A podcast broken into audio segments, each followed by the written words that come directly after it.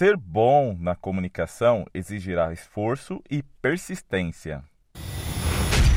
Fala comunicador, Israel Elias está chegando e esse é o Oratória Cast.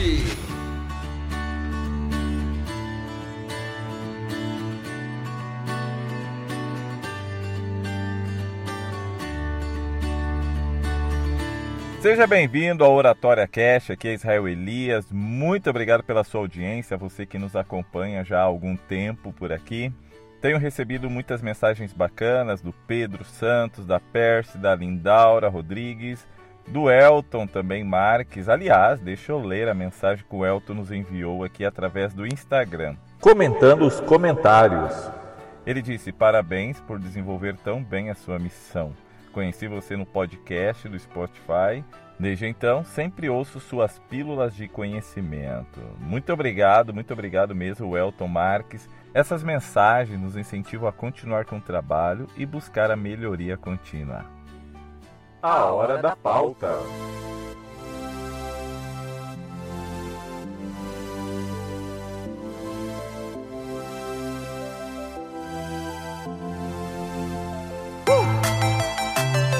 No episódio de hoje eu quero falar que todos querem se tornar bons comunicadores, apresentar trabalhos na escola com maestria, se dar bem em entrevista de emprego, palestrar, pedir em namoro a pessoa que gostamos, saber se expressar te traz muita liberdade, pois você não ficará acuado para pedir um aumento de salário, por exemplo. Discordar e apresentar novas ideias em reuniões corporativas ou no seu condomínio você tem coragem, quando tem uma ideia diferente, de expressar ela no meio da multidão? Ou às vezes fica acuado e depois reclama da decisão tomada pelo grupo? A comunicação pode te fazer progredir ou regredir, vender mais ou ficar estagnado. A diferença está em quanto você se esforça para treinar a sua desenvoltura diariamente. Pedir algo em restaurante pode ser um problema para alguns, algo problemático ou algo muito simples. Solicitar informações no guichê da companhia aérea pode significar um desafio em tanto.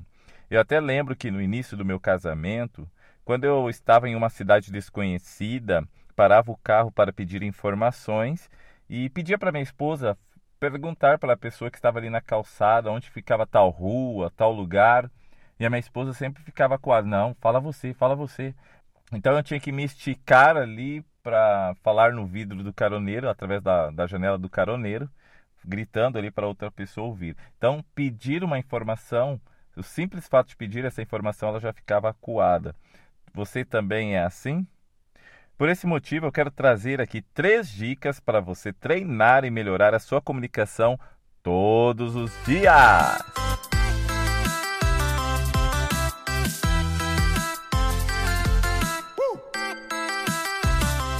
Dica número 1: um, perceba o tom da sua voz e use isso ao seu favor. É, dependendo do tom que você usa, as pessoas vão te tratar de forma diferente. Terminar a frase de forma mais aguda diz que você quer impressionar e demonstra que não é a sua voz natural. Inclusive eu tenho alunos, eu tenho alunos que me enviaram desafios, materiais e eu percebo que quando eles estão usando o tom agudo no final das frases, eles estão querendo impressionar e não demonstram a voz natural deles, né? Vou dar aqui algum exemplo. Olá, tudo bem? Eu sou Israel Elias. Eu quero dizer que estou à disposição da sua empresa. Eu estou mostrando aqui que eu estou forçando, tá? Eu estou forçando e não é minha voz natural. E as pessoas percebem. Então, cuide do tom da sua voz. Quando conversamos com amigos, usamos tons médios. E aí, pessoal, vocês viram o que aconteceu ontem? Deu um rolo naquela festa mal organizada, hein? Olha, eu estou usando tons médios, não estou falando tons altos, ah, lá em cima, nem tons graves. Se eu usar os tons graves a todo momento, talvez um discurso, uma fala ficará monótona. Mas é claro que o tom grave ele passa mais seriedade sobre o assunto que se está falando. Por exemplo, olá, bom dia a todos. É uma alegria para mim falar para vocês aqui. Esse podcast é especial para você que deseja falar melhor. Tá vendo? Eu usei uma seriedade maior, usando um tom grave, mas se usar por muito tempo ficará monótono e as pessoas não vão querer me ouvir dessa forma. Dica número 2: cuide da sua linguagem corporal. Comunicação não é somente aquilo que você fala, vai muito além disso. A linguagem não verbal é fundamental para complementar aquilo que você fala. Vamos usar um exemplo de locutores de rádio, é, ou eu aqui que estou falando através do podcast. Eles têm uma linda voz na rádio, mas se colocarmos na televisão ou conversar pessoalmente, teremos uma grande decepção. Por quê? A sua linguagem corporal não é treinada para um ambiente visual desenvolve a voz e não trabalham com a linguagem corporal.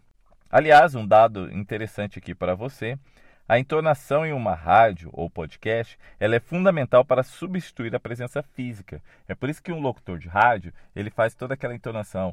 Muito boa tarde a você que está ligado aqui conosco para substituir a presença física dele.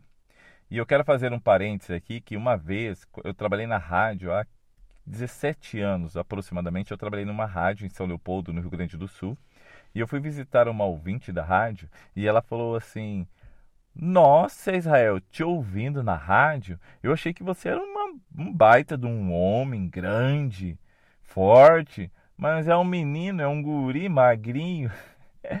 Para você ver que através da minha voz eu passava força, segurança, aquela desenvoltura, estrutura corporal mas na prática era bem diferente.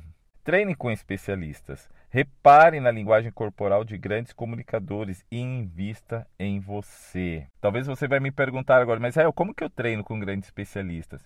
Assistindo YouTube. No YouTube há muitas boas palestras para você treinar a linguagem corporal. Dica número 3: use as armas que você tem e vá a seu limite.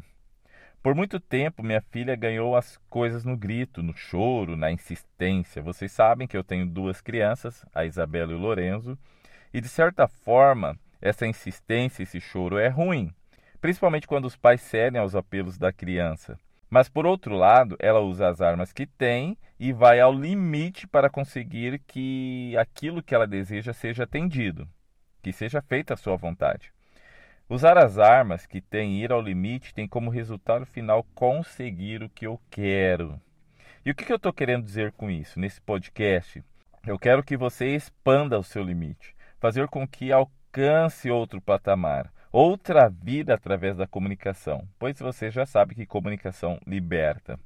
A criança ela percebe que ir ao limite é compensador por isso que fica gritando por horas e horas, chorando, reclamando, como se estivesse acabando o mundo. Na Fórmula 1, por exemplo, vocês sabem que eu gosto muito de Fórmula 1, os arrojados, audaciosos e bem preparados vão no limite da zebra.